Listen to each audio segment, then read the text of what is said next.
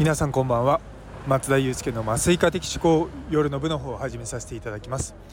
こちらは私のざっくばらんとした日常を語る会になっておりますのでお気軽に聞いていただければと思います。というところでいや今日はですね金曜日の夜なんですけどもこれから今7時半前ぐらいなんですけどちょっと意見あの人と会う約束があって珍しくこんな時間に外に出てます。あんまりね私あの 外出ないんですよ。あの仕事終わったらすぐ家に帰るたちなのででもなんか今月多いんですよね。あの外食する機会が、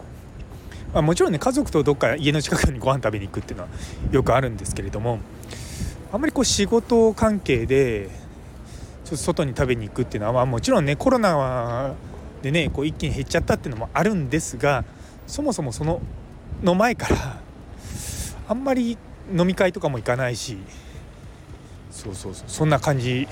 なんですよね。でもまあなんか最近思うのがやっぱりこう人とのコミュニケーションを取る中で食事というものがあってもいいのかなと思うようになりました。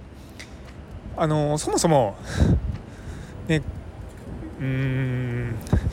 例えば公園とかで呼ばれて行った時になんかこうプライベートっていうか、まあ、その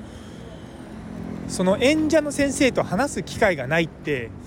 ある意味ちょっと、まあ、失礼に当たるかなと思うところもあるんですね。で別にそこにその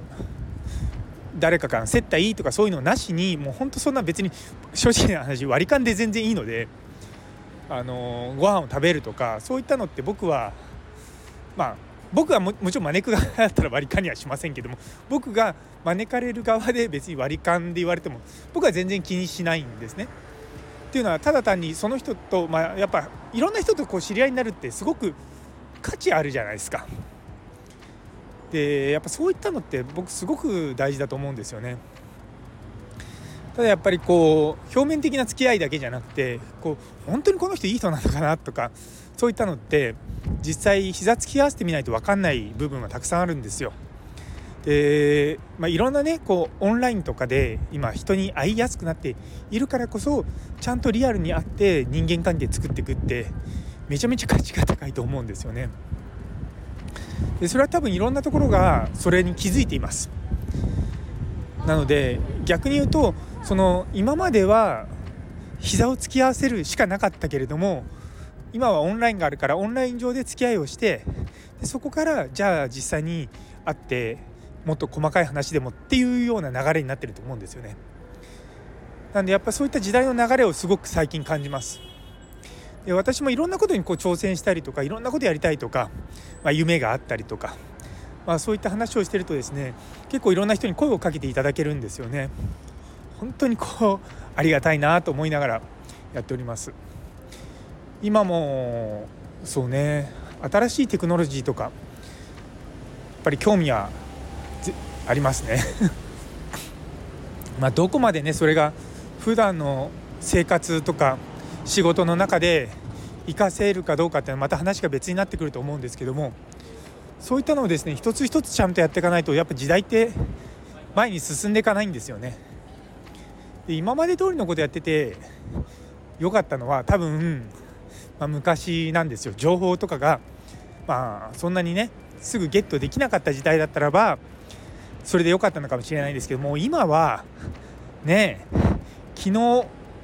アメリカで起こったニュースも日本で知ることができるわけですよ。やっぱそういう時代に僕ら生きてるので情報あのこう広まりとかあとなんだろう及とか、まあ、それが一気にこう時代変わっちゃうのどんどん速くなっていくと思うんですよね。スマートフォンってちなみに一番最初に出たのは2009年かな？ですけどもやっぱりちゃんとみんなが普及するまで